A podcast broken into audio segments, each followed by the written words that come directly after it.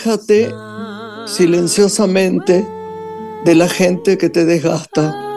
Albert Camus.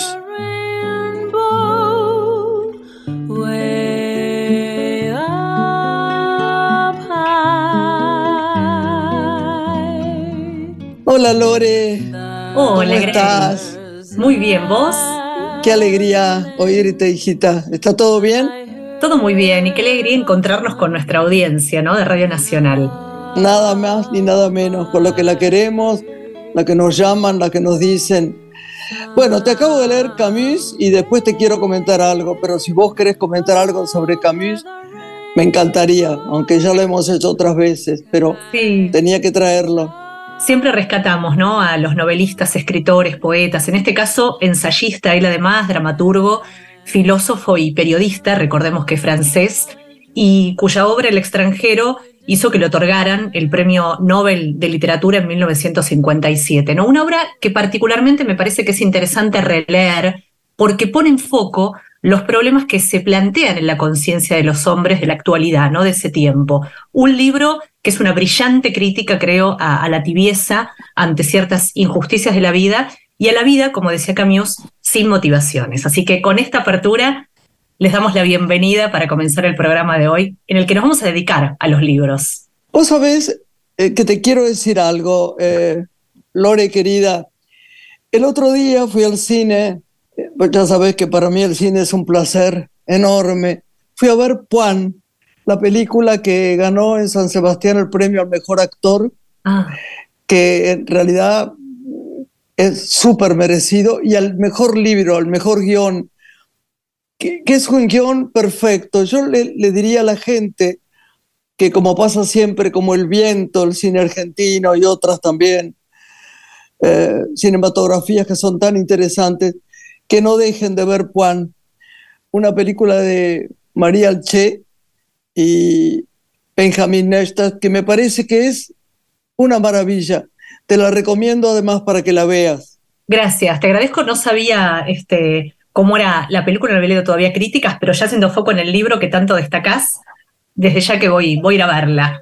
Tiene un humor y una gracia y una emoción y unos, unos personajes creados tan bien por nuestros actores, también digo nuestros porque son nuestros, los argentinos, los divinos. Claro que sí.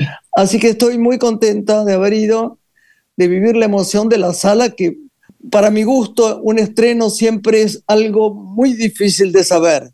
La templanza de que va, si quieren, si quieren, si quieren apoyar, si no. A veces es muy frío, a veces demasiado caluroso. Nunca tiene un, nunca sabes realmente cómo es lo que la gente piensa. Y fue arrollador en todas las salas que se dio. Genial. Ahí la apuntamos entonces para aprovechar el fin de semana e ir a verla. Y así nos presentamos, si te parece. Graciela Borges es una mujer.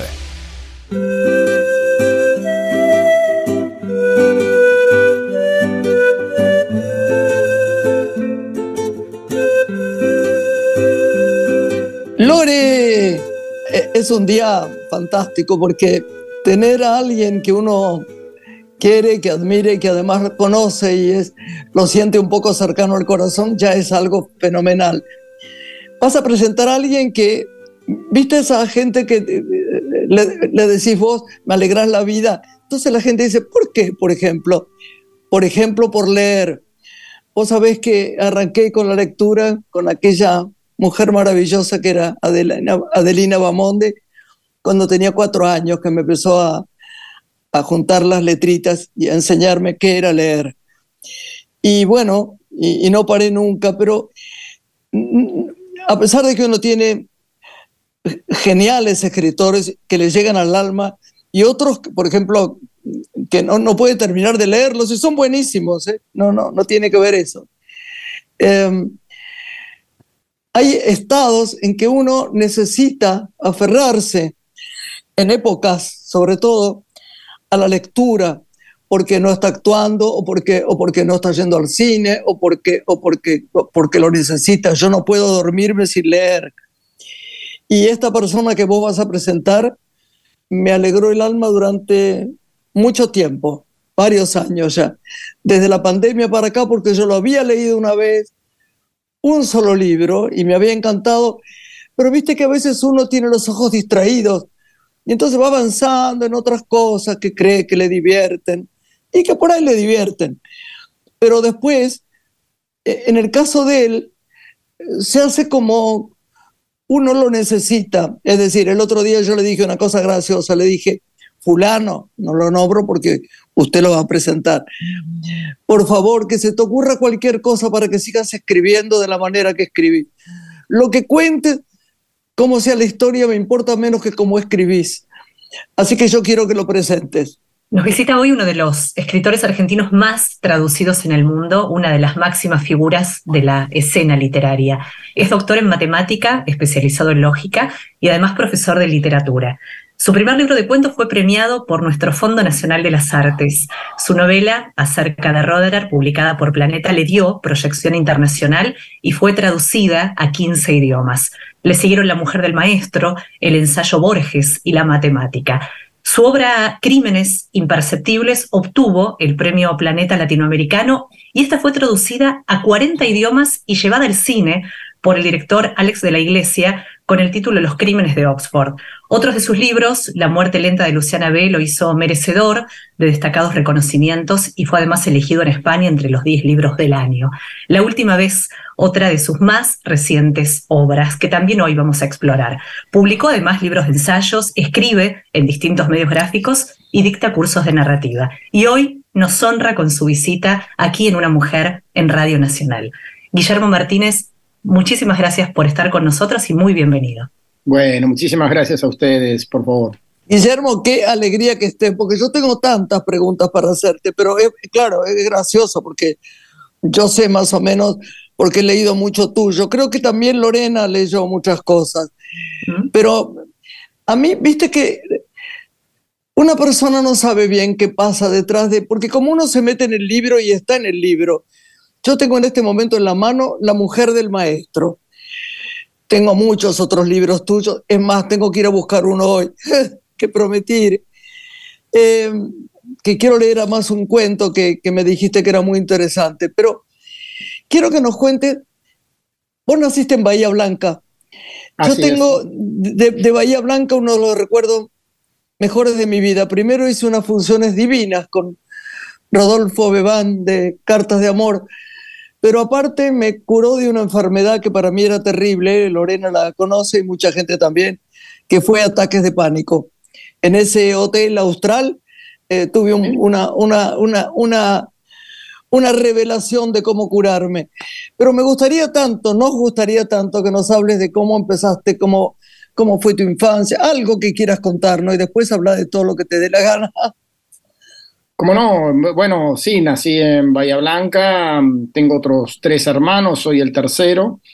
Eh, mi papá era un escritor eh, vocacional, eh, nunca se preocupó demasiado por publicar, pero mm, sí escribía para enviar sus cuentos a concursos literarios. Mi mamá era una profesora de letras, terminó la carrera cuando los cuatro hijos ya, mm, ya éramos, digamos, teníamos unos 10 años más o menos. Em, así que recuerdo en mi infancia tanto a mi mamá que estaba estudiando griego, latín, eh, los clásicos, como a mi papá que, era un gran lector, incluso recomendaba libros para la biblioteca Rivadavia.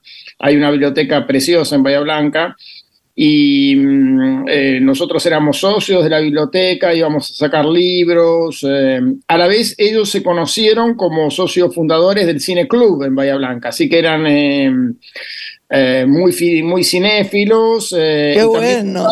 claro, fundaron un cine club infantil también, así que bueno, mi infancia tuvo muchas películas rusas, de la, ciclos de la Alianza Francesa, ciclos de Berman, em, y él nos contaba, las funciones de cine club eran a la tarde, y en la, hora de la cena nos contaba la película que había visto, a él le gustaba mucho Hitchcock, entonces eh, nos representaba de alguna manera, era muy histriónico, nos representaba las películas que había visto y ese fue como uno de los primeros em, recuerdos que yo tengo de, em, del entusiasmo por el cine de suspenso ¿no? y por el género del suspenso. Em, Así que bueno, después mi infancia fue bastante variada porque mm, a, mi papá le interesaba todo lo que tuviera que ver con la educación, eh, la lectura, la cultura. Em, entonces, por ejemplo, nos enseñaba por un lado matemática moderna, porque recién aparecían los primeros libros de matemática moderna. Em, él se había recibido de ingeniero agrónomo, pero hizo materias de letras, eh, le gustaba mucho la matemática, eh, participaba de la Feria de las Ciencias con sus alumnos, se dedicaba a criar peces, eh, entonces había como muchos intereses muy variados, ¿no? Em, de hecho, yo tengo un cuento que se llama Retrato de un piscicultor, que tiene que ver con las peceras que había tanto en mi casa como en la casa de mi abuela, como en el campo, tenía un tanque australiano con unos peces enormes. y luego yo empecé a jugar al ajedrez. Eh, jugué mucho al ajedrez de chico. Mis primeros viajes fuera de Bahía Blanca fueron por el ajedrez. Y empecé a escribir mis primeros cuentos por concursos literarios que, de entre casa que él organizaba para los hermanos. Eh, y bueno, y después eh, descubrí el tenis a los 11, 12 años y me dediqué bastante a jugar al tenis toda la adolescencia, pero siempre seguí escribiendo cuentos, relatos. Em, a los 19 años terminé de, terminé de un primer libro de cuentos, cuando todavía no sabía que iba a dedicarme a la matemática. Entonces, la matemática fue casi un accidente en mi vida, ¿no? Pero a la par de la matemática y de la licenciatura fui publicando mis primeros libros y cuando me gradué en Bahía Blanca decidí irme a venirme a Buenos Aires a estudiar lógica matemática con un gran lógico que había acá en la universidad en la UBA. Y ese fue un gran salto porque me vinculé con el taller de Liliana Hecker y ahí había una cantidad de, de personas que estaban tratando de publicar su primer libro y de algún modo eso me hizo tomar más en serio la, la literatura y la posibilidad de publicar. De hecho, yo publiqué mi primer libro, que fue Infierno Grande, gracias a ese premio que mencionó Lorena del Fondo Nacional de las Artes. Em, y fue en ese momento, de algún modo, que por primera vez pensé que quizá me podría convertir con el tiempo en escritor. ¿no? Hasta ese momento, para mí, la literatura era algo que, era como una especie de actividad más en mi vida. Guillermo, recuperando los inicios de, este camino literario, rescato y recupero cuando hablaste de la biblioteca, ¿no? que fue importante eh, en temprana edad. ¿Qué valor crees que hoy tiene una biblioteca, atendiendo que fue para muchos de nosotros un espacio, incluso el de la Biblioteca Popular del Barrio, donde estudiamos, nos formamos, hicimos nuestras tesis? Pienso en las grandes bibliotecas que hoy habitan nuestro país, en la Nacional, en Buenos Aires, en la del Congreso, en la del Maestro. ¿Crees que para las nuevas generaciones tiene valor esa biblioteca para ir a contrastar libros, buscar información? ¿O hoy lo digital la supera en muchos aspectos? Sí, yo creo que siempre fue un espacio más bien minoritario con respecto al universo de lo que podrían ser todos los chicos de colegio secundario, todos los chicos eh, que están en edad de leer.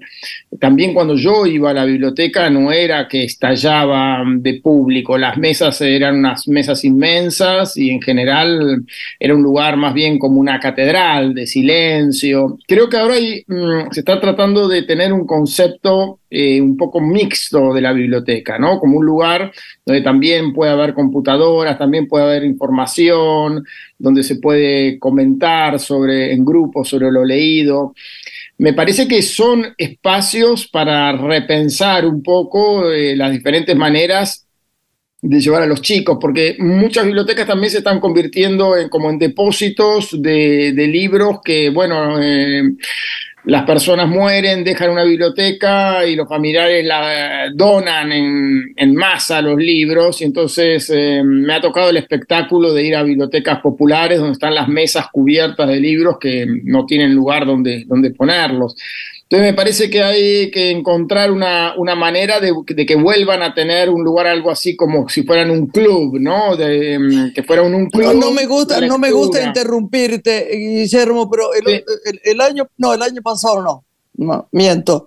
Hace como dos o tres años los invitaron a Juan, mi hijo, y a mí, él es muy, muy lector, eh, a unas charlas por distintos sitios, pequeñas comunidades en Tucumán. Y fue increíble, de maravilloso ver, por ejemplo, lo recuerdo ahora, en un pueblo muy castigado por la naturaleza, con, que se había, la lluvia lo había destruido, había un maestro encantador que había eh, hecho, rehecho una biblioteca. Y nunca olvidaré los chicos que estaban allí con el fervor con que oyeron lo que les contábamos no tenían ni idea de quiénes somos, pero le hablábamos, de, decíamos, con tener un libro una vez, la, vida empieza a, ser distinta. Sí, por eso. Y fue una emoción enorme. Lo que pasa es que me doy cuenta que hay que apoyar mucho. Tiene que ayudar. eso te iba a decir, que la lectura no es algo espontáneo. O sea, mm, claro. se necesitan eh, mediadores, se necesitan personas que te guíen, que te muestren un cierto panorama de libros posibles, eh, se necesita que en las escuelas se tome la idea de que leer no es leer un libro, que quizás sea justo el libro que al chico no le interesa, sino que tengan una especie de abanico de posibilidades. Exacto. Y que dentro de las posibilidades les puedan mostrar como caminos dentro de la literatura, ¿no? Que sepan que existen diferentes géneros, diferentes estilos, em, diferentes eh, sensibilidades dentro de la literatura.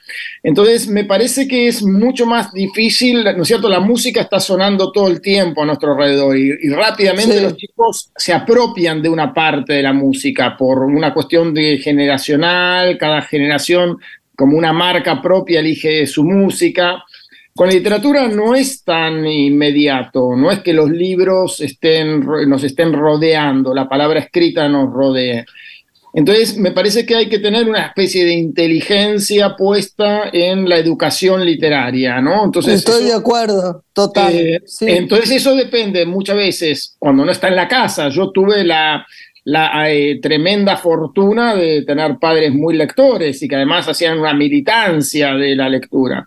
Pero si no está en tu familia, me parece que corresponde a la escuela y las bibliotecas también pueden formar lectores, pero no es tan fácil llegar para un chico a la biblioteca, a menos que la biblioteca sea justamente eh, que tenga esa especie de espíritu de club, ¿no? Que sea algo más que un templo de la lectura. Bien. Ahora, a través de, la fórmula del policial, ya introduciéndonos en tu obra, te permitís navegar en interrogantes existenciales y filosóficos. ¿Qué temas te interesan poner en cuestión si hoy atravesás la trama de tu literatura, de todo lo escrito hasta ahora? ¡Ay, qué pregunta!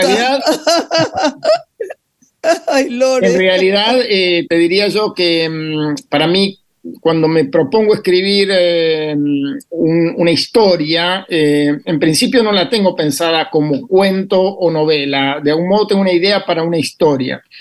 Y se convierte en una novela si advierto que dentro de lo que es el núcleo dramático que imagino, eh, aparece algo así que lo que yo llamo la línea teórica, es decir, un tema que viene ya sea de la filosofía, de la tradición literaria, ¿no es cierto? En acerca de Roderer es el pacto con el diablo. O sea, ¿cómo sería la idea de la búsqueda de conocimiento, conocimiento y el pacto con el diablo en la época contemporánea? Esa fue mi pregunta.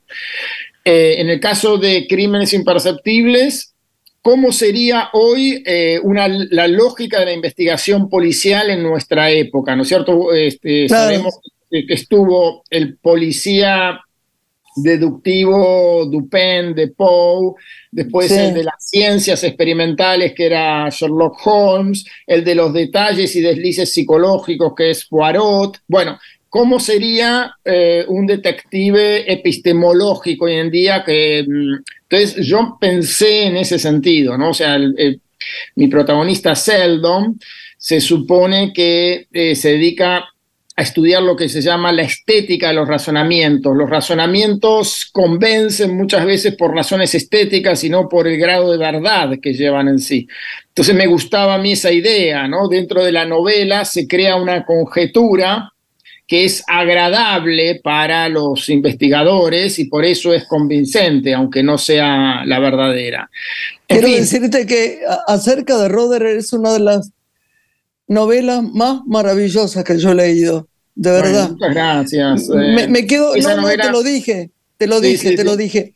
No, no podía irme de allí y, y, es algo extraordinario porque soy buena lectora, debo, debo decirlo. Entonces ya no, no es tan fácil pescarme el corazón ahí y ponerme muy activa en la emoción. Hay que, es como ciertos films, ¿no? Trabajar mucho en eso. Claro. Roderer, a la, creo que desde la primera página, cuando aparece Roderer, hasta que termina la, historia, les pido por favor que lo compren. Es una de las más conmovedoras y maravillosas historias que yo he, leído. Vos sabés que creo, siempre te lo dije creo el otro día, o la vez pasada, no recuerdo bien, pero o te lo escribí. Yo de, ¿quién podría hacer esta película? Y yo te decía, Fabio, ¿te acuerdas? Después dudaba, pero era, digo, porque además me da la sensación de que el que la filme, vuelvo a lo mío, ¿no? Que no le interesa a nadie tal vez, pero esto lo quiero decir. La lente tiene que tener una piedad y un absoluto entendimiento con los personajes. Roder es una de las cosas más maravillosas que he leído. De verdad, ¿eh? otras novelas tuyas me encantan, pero de verdad, Roder es formidable, de verdad, Guillermo. Bueno, gracias. Mira, la verdad, de siempre, este año se cumplieron 30 años de la publicación de Acerca de Roder y siempre me ha traído muchas palabras así en este sentido, de, de, gente que se identifica con el personaje, porque de algún modo ese personaje eh, cala tanto en los adolescentes como en, como en aquellos que pasaron quizá los 40 y miran hacia atrás eh, lo que fue su juventud, ¿no? Porque tiene algo de esa especie de búsqueda de absolutos de la, de la adolescencia y de vidas que se, que se acaban, que se frustran eh, a los pocos años, ¿no? Que creo que eso también todos hemos conocido, chicos en el colegio secundario que de pronto parecía que maduraban de golpe y algunos eh, cambiaban de vida, tenían que irse a trabajar, tenían que mm, morían los padres, es decir, la adolescencia es una edad de, muchos vuelcos en, muchos sentidos. claro. Cambiaban de personalidad, compañeros míos, recuerdo, ¿no? O sea, que había como grandes eh, debacles. Alguna vez eh, escuché la frase de de lo difícil que es eh, traspasar el holocausto de la adolescencia, ¿no? Que hay una especie de hoguera en la adolescencia donde los chicos se queman, ¿no? Eh, que me parece una frase muy impresionante, pero que tiene algo de verdad. Y yo en la novela uso otra expresión que me gustó mucho, eh, que es eh, que en la adolescencia eh, tiene algo de lo diabólico, ¿no? Que el diablo ríe cuando todos lloran y llora cuando todos ríen, ¿no? Me parece que algo de eso también es el sentimiento de, de la adolescencia. Es verdad, es verdad. ¿Y, qué te interesa, Guillermo, rescatar de mitos o dilemas de otro tiempo cuando los traes a este tiempo? Si pensamos en el mito de Prometeo, en la mujer del maestro, en el mito en acerca de Roder, que hablaba Graciela, eh, bueno, en la muerte lenta de Luciana B, que también hablas ahí de la justicia, ¿no? Claro, eh, lo que me interesa sobre todo es em, aquella clase de preguntas que no están del todo resueltas, que cada época las reabre de alguna manera, ¿no? Es decir, la cuestión, eh, sobre todo, por ejemplo, en la muerte lenta de Luciana B. ¿Cómo piensa cada época en la cuestión de la justicia y la dificultad de pensar en la justicia como un equiparamiento, ¿no? Eh, eh, la, humanidad ha pensado como con distintas gradaciones. Primero estaba la venganza lisa y llana, ¿no? O sea, ante el acto de injusticia se atacaba y se eliminaba todo el grupo rival, ¿no? Después estuvo la idea del ojo por ojo, diente por diente, que ya es como una morigeración, ¿no? Del, del castigo. Bueno, no más de lo que te han hecho. Y me, gustaba mucho esa idea que este, traté de capturar en el epígrafe, de por qué se escala en, la represalia o en la venganza, ¿no? esa idea de que en, la física toda acción supone una reacción idéntica y simétrica, pero en moral la reacción es más fuerte que la acción, ¿no? Eh, dice Casanova en esa frase, a la impostura el desprecio, al desprecio el odio, al odio el homicidio, o sea, hay un escalamiento. Para mí eso tiene que ver con que uno no sabe cuánto le duele, sabe uno cuánto le duele a uno la ofensa o el asesinato de un familiar, o, pero no sabe cuánto le duele al otro, no hay manera de sacar los dolores y medirlos y equipararlos. Entonces, por las dudas se castiga de más, ¿no? O sea, la venganza tiene ese exceso me parece que ese es el mecanismo y eso es lo que yo traté de, llevar a, escena en la novela, ¿no? O sea, alguien que, que, pierde lo que más quiere en la vida y entonces se venga como se vengaría un dios eh, salvaje, ¿no? Un dios primitivo. Eh, ¿Podemos hacer una pausa chiquitita, chiquitita y volvemos? Hacemos una pausa y continuamos en compañía Grace de Guillermo Martínez. Una mujer con Graciela Borges en la radio pública. Estás escuchando Una mujer con Graciela Borges.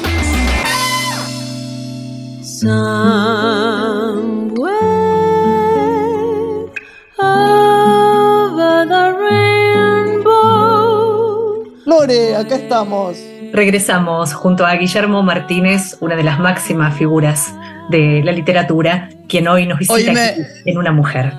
Lore, vos sabés que cuando con Pato hablamos para, para invitarlo a Guillermo y tenerlo en el programa, yo le decía a Juan, mi hijo, qué papelón que sea tan burra en matemáticas. Él me tranquilizó, dice, no te preocupes, no te preocupes, no sabes lo, qué mala soy. Y entonces en su libro siempre salen cosas que sería maravilloso descubrir. Y yo pienso, es una vergüenza que yo le diga cómo lo siento, ¿no? Yo, sabés que me gustaría que me cuentes, Guillermo, cuál es tu posición de, de, lo, cómo es tu razonamiento o, tu visión de cuando ves un libro tuyo, qué difícil en un film. Bueno, tuve diferentes experiencias, ¿no? O sea, la primera adaptación fue la de Alex de la Iglesia y yo, había, tenía algo así como un pacto de caballeros de que mm, se filmara en Oxford, eso para mí era muy importante, de que la cantidad de mm, sospechosos fuera la misma, eh, la cantidad de crímenes fuera la misma y el culpable fuera el mismo, ¿no? O sea, eh, quedamos en que se iba a tratar de mm, respetar por lo menos esto. Pero bueno, cuando entró en el proyecto Alex de la Iglesia, eh, yo tampoco quería imponer o sugerir ninguna, eh, ninguna directriz, ¿no? Alex de la Iglesia. Me pareció que él era una persona, es una persona muy creativa y que me, me iba a interesar cualquier cosa que le hiciera. Y entonces él tuvo varias dudas sobre cómo hacerlo. Por ejemplo, no quería eh, retratar al Oxford tan hermoso como aparece siempre en las películas. En un momento especuló con la posibilidad de hacer una especie de Oxford minimal. Eh, en fin, tenía sus, eh, quería reemplazar el discurso matemático de la novela o las conversaciones matemáticas por conversaciones más filosóficas. Le interesaba mucho el personaje de Wittgenstein. Eh, no, en general me parecieron bien, eh, teóricamente las conversaciones, me pareció bien todo lo que me decía. Después en la película tuve cosas que, hubo cosas que me gustaron mucho, y otras que mm, se, sufrí algunas amputaciones, digamos, ¿no? Que eso es lo que pasa en la adaptación de las novelas. Pero el cine, el cine siempre hace eso. Siempre es así, cuando se adapta una novela.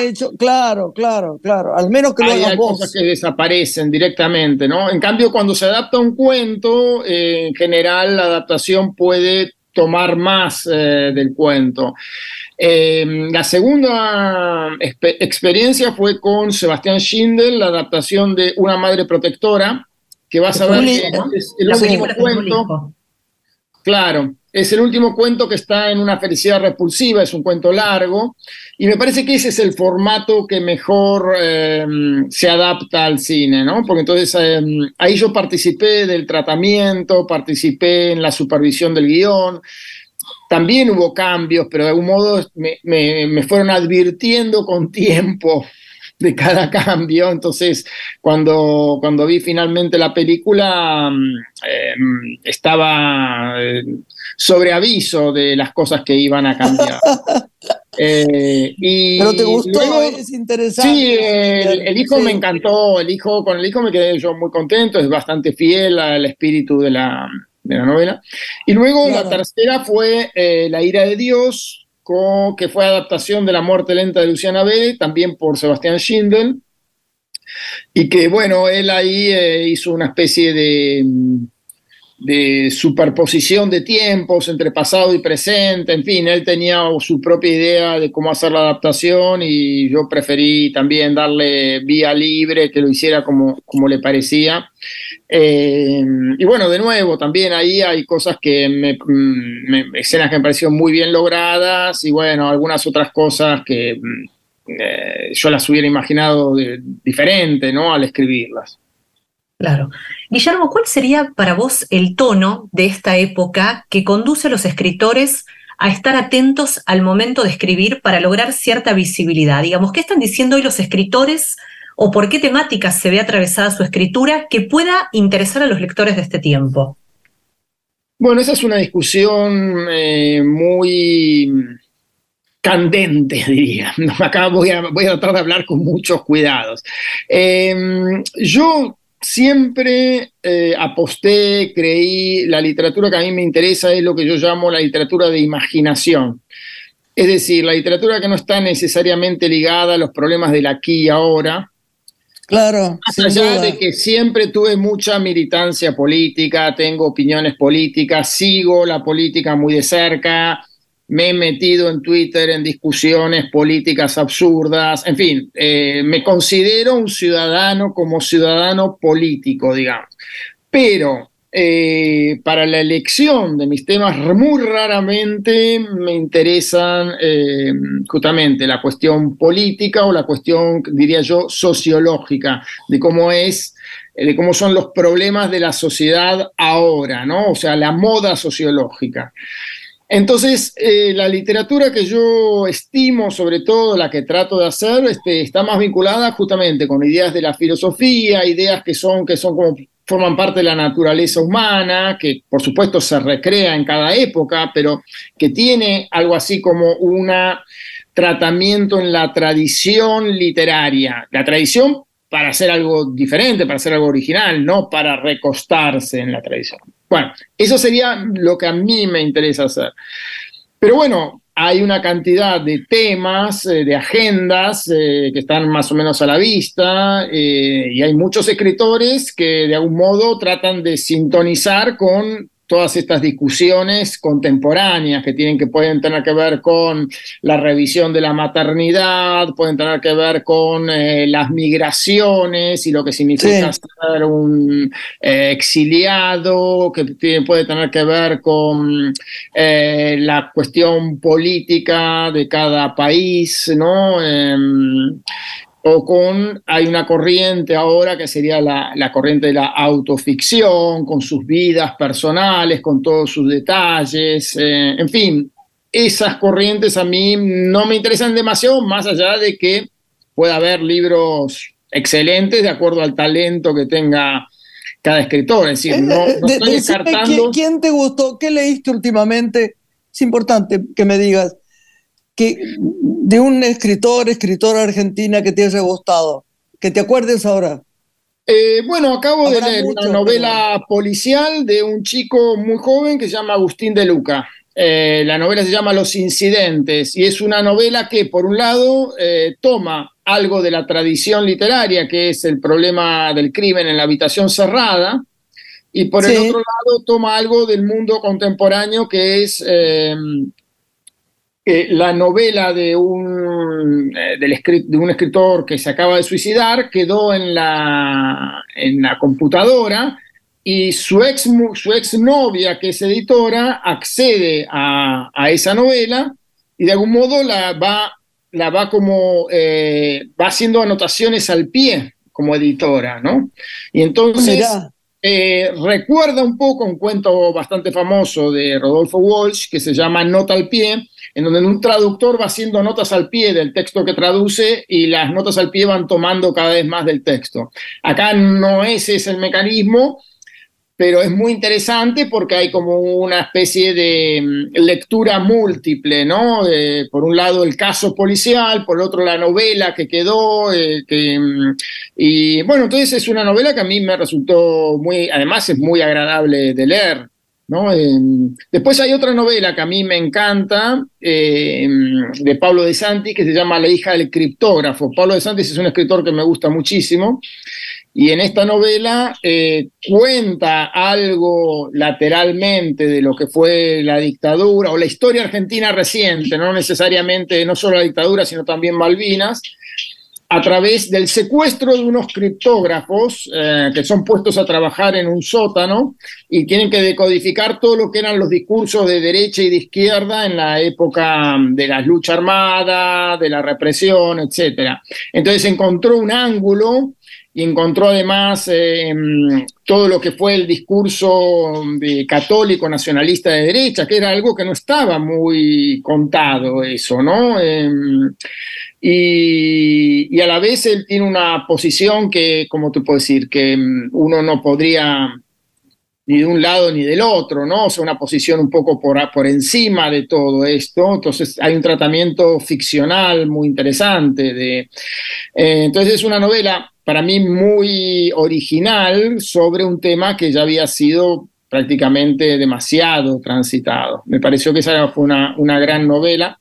Hay varias otras que me gustaron estos años. Hay una, una novela de Aníbal Jarkovsky que se llama El Trabajo, que es sobre lo que fue em, la desocupación durante el fin del gobierno del menemismo, digamos, ¿no? O sea, cuando la desocupación había llegado al 25%. Entonces, justamente, es una novela que tiene que ver con una época, eh, pero está tratado de una forma ficcional que em, no es el panfleto, digamos, ¿no? Es muy sutil pero el tema principal es cómo vive una joven que necesita buscar trabajo en, un momento en que no había trabajo, ¿no?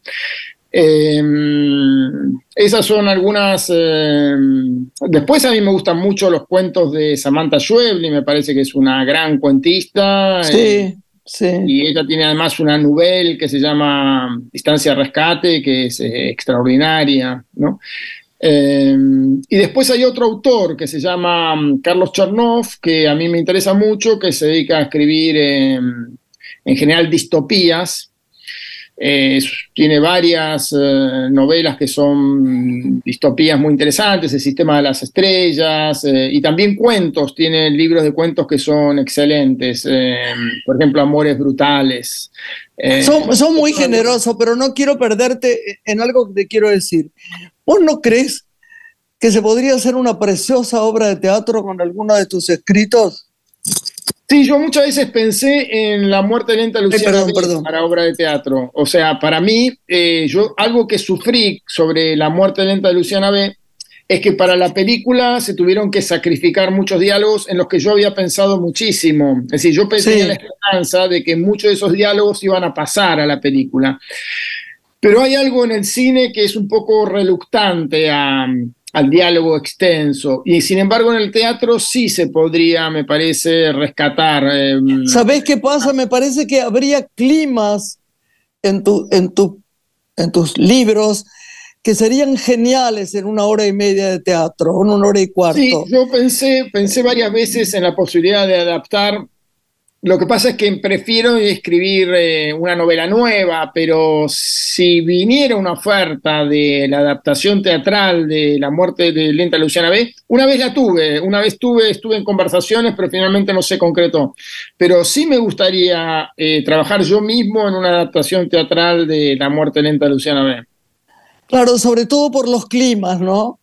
Vos das como una especie de cosa tan fenomenal de clima. Y además me parece que es una novela que se presta porque hay una especie de primer acto donde ella le cuenta al narrador, un segundo acto donde el narrador eh, la acompaña hasta la casa, un tercer acto donde el narrador se encuentra con Cluster, en fin. Eh, ¿no? hay, eh, son pocas situaciones en realidad en que se resuelven. ¿Cuál sería el primer libro que le diría a alguien que nos está escuchando en la radio? Que debería leer de él o que o Yo lo dijiste acerca de Roderer. Yo creo que ya con la, ah, propaganda que le hiciste acerca de Roderer. No, acerca de Roderer es, bueno, bueno, es como, no sé, esas cosas que te llegan al alma, ¿no? Sí, sí, yo también. Mira, es mi, es mi carta de presentación cuando conozco a un escritor. Le doy como primer libro mío, le doy acerca de Roderer, porque además es breve, entonces me parece un gesto de cortesía darle no, No, no, no. No, yo, yo me acordé que el primero que había leído, creo que te lo conté, fue el de los crímenes de Alicia, ¿no? Puede ser, sí. Los crímenes de Alicia, puede ser. Sí, maravilloso, maravilloso, maravilloso. Se acaba, se acaba de publicar en Japón. Hoy me llegó la noticia de que se. ¿Qué tal? Sí. ¿Qué tal? ¿Qué tal? Porque Japón es un lugar muy difícil para las traducciones, así que me quedé muy, muy contento con esto. Claro, hay que tener cuidado, ¿no? Como decía Borges, no, no, no, no leas, por favor, mira quién, quién traduce. En japonés nunca me voy a enterar de cómo fue la traducción. Alguien nos va a contar. Escuchando a, los escritores que, que acercaba eh, y sus libros, me preguntaba Guillermo qué autores clásicos y qué autores contemporáneos vos hoy sentarías a conversar y qué te gustaría que conversen participando vos de esa conversación. Bien, eh, me encantó. hay, algunos autores que me han acompañado toda la vida, los que yo releo permanentemente. Mm, eh, de hecho, tengo una biblioteca que es toda ocupada por libros de esos autores, que son mm, Henry James, eh, Borges, Gombrowicz, Thomas Mann, Lawrence Darrell. ¿no? O sea, esos son autores y Patricia Highsmith, que también prácticamente... Nada igual. me encanta. ¿Eh? Nada igual. A Graciela le encanta, Patricia. Ah, me encanta, me, conmueve de una manera Sí, sí, creo que va al hueso de la condición humana también. Y últimamente Alice Munro también es una escritora en el mismo sentido, la Tolstoy contemporánea, ¿no? O sea, lo que pasa es que es muy tremenda, ¿no? Alice Munro hay que leerla en, pequeñas dosis porque es, eh, es un poco opresiva, ¿no? De, en cuanto a... Y bueno, eh, y de los, de los contemporáneos, eh, bueno, serían eh, Gombrowicz, que lo considero bastante contemporáneo, que lo, lo, comenté, que leí toda la obra y que además me influye también en ideas, en maneras de mirar, ¿no? Y que me parece un tipo que era, debía ser un tipo muy divertido, ¿no? Por todo lo que uno ha leído de él. Y em, a quien estoy leyendo con in extenso, ya había leído algo de él, pero ahora lo estoy leyendo, por ejemplo, todos sus libros de ensayos, es a Milán Kundera, que me parece que... ¡Ay, qué maravilla! Sí. Es, pero y, como, como pensador de la literatura me parece extraordinario también. Sí, extraordinario. Los libros de ensayo, el arte de la novela, los siete ensayos, me parece su forma de pensar sobre literatura me parece fantástica y me parece que está también dentro de la línea, son todos escritores que de una u otra manera están dentro de lo que a mí me interesa de la literatura, que lo llamaría la ficción filosófica. No es, no es para que eh, la ficción sea una excusa para el ensayo filosófico, sino encontrar eh, en, la ficción algo así como un sistema de pensamiento, ¿no? O sea, la propia ficción tiene algo de sistema de pensamiento, que es eh, lo que a mí me interesa, ¿no? No, hay, hay, una frase que a mí me, me parece que es para mí que dice, solo recuerdo la emoción de las cosas. Y me acuerdo siempre de la primera vez que leía en, en Scott Fitzgerald a Suave es la noche. Entonces, no sé si es un gran libro, pero sé la emoción que me genera. Será porque estos lugares los conocí mucho, me pasaron historias por ahí, pero lo vuelvo a leer y es como, como te conté de Roder, como, como algunos cuentos, qué sé yo, eh, ah, no sé, eh, el abogado más hermoso del mundo. Yo te dije la vez pasada que, era, que me gustaba tanto García Márquez u otro. Pero es verdad, hay cosas que lo marcan a uno, ¿viste? De una manera increíble. Autores, Guillermo, pensaba al escuchar también a Graciela que no dejan de hacerse preguntas, ¿no? Y todo el tiempo están cuestionando la realidad, están iluminando, ¿no? Una realidad. Claro, para mí esa es la analogía más profunda con la matemática que yo encuentro. O sea, a mí me interesan los escritores que ponen en jaque al sentido común. Tanto con la matemática, cuando es profunda, vuelve sobre temas que parecían de algún modo totalmente sabidos, eh, vuelve para buscar ideas para transportar en otros dominios y lo mismo con la literatura. Los escritores que a mí me interesan son aquellos que te hacen ver de diferente manera algo que vos creías que de algún modo ya lo, ya lo sabías, ¿no? Bien, se otorgó en estos días el Premio Nobel de Literatura, ¿no? Al narrador y dramaturgo noruego John Fosse por su prosa innovadora, esto dijo la Academia, y por dar voz a lo que no se puede decir. ¿Qué lectura haces de la obra de este escritor y de la elección que tuvo la Academia? No lo conocía. Eh, no, no lo leí, eh, jamás, no. No, eh, ojo, que hay, alguna gente acá sí lo conocía. Es interesante que cada vez que aparece un premio Nobel para mí desconocido, hay alguna pequeña editorial, algún buen lector de una editorial independiente que, mm, que no solamente lo conocía, sino que pues, tal vez lo traducía incluso, ¿no? O sea, eso me parece muy interesante de nuestra cultura, a diferencia de otras culturas. Por ejemplo, no creo que esto ocurra tan fácilmente en Estados Unidos o Inglaterra, ¿no? que son como de algún modo los dueños de una tradición muy grande, entonces no necesitan traducir, eh, se traduce muy poco en esos países. Pero a mí me parece extraordinario que cuando se anunció lo del premio Nobel había algunas editoriales eh, que tenían traducida su trilogía, vi que tiene. Eh, y, por ejemplo, Sergio Holguín eh, lo conocía, es decir, los que, los que han tenido revistas literarias, los que se dedican a rastrear nombres en diferentes países para hacer dossiers, etcétera, eh, lo, tenían en cuenta ya desde hace años, ¿no? Claro. ¿Estás escribiendo? Bueno, Queremos saber antes de irnos algo para que podamos enseñar. Eh, mira, acabo de terminar un libro de lecciones de escritura creativa que se va a llamar eh, 11 tesis y antítesis sobre la escritura de ficción. Es un libro que recoge mm, clases mías que di en la maestría en escritura creativa y en distintos cursos, eh, tanto aquí como fuera del país.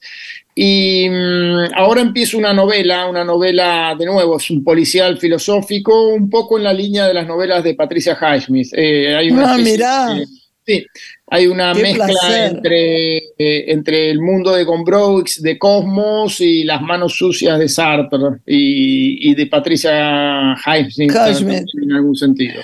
Bueno, Guille, te queremos. Esperamos que ah, la gente, por favor, por favor, por favor, por favor, lean a Guillermo Martínez. Lean. El otro día hablé tanto de vos que un escritor, lo tengo acá el libro, pero no sé si nombrarlo porque por ahí a vos no te gusta te lo voy a mandar después, escribió una, novela, una pequeña novela policial, me dijo, no se lo haría llegar, por favor, a Guillermo Martínez, así que te la voy a mandar. te quiero que juegues al tenis también, como siempre. Te mandamos un beso a toda la familia. Tenis, mira qué colorado estoy. bueno, te queremos. Un beso grande. ¿eh? Hasta pronto. Bueno, Lore, nos estamos yendo. Te mando un beso grande y que todo fluya como debe ser en esta vida. Gracias, todo nuestro cariño a la audiencia y nos reencontramos la próxima semana aquí en Radio Nacional.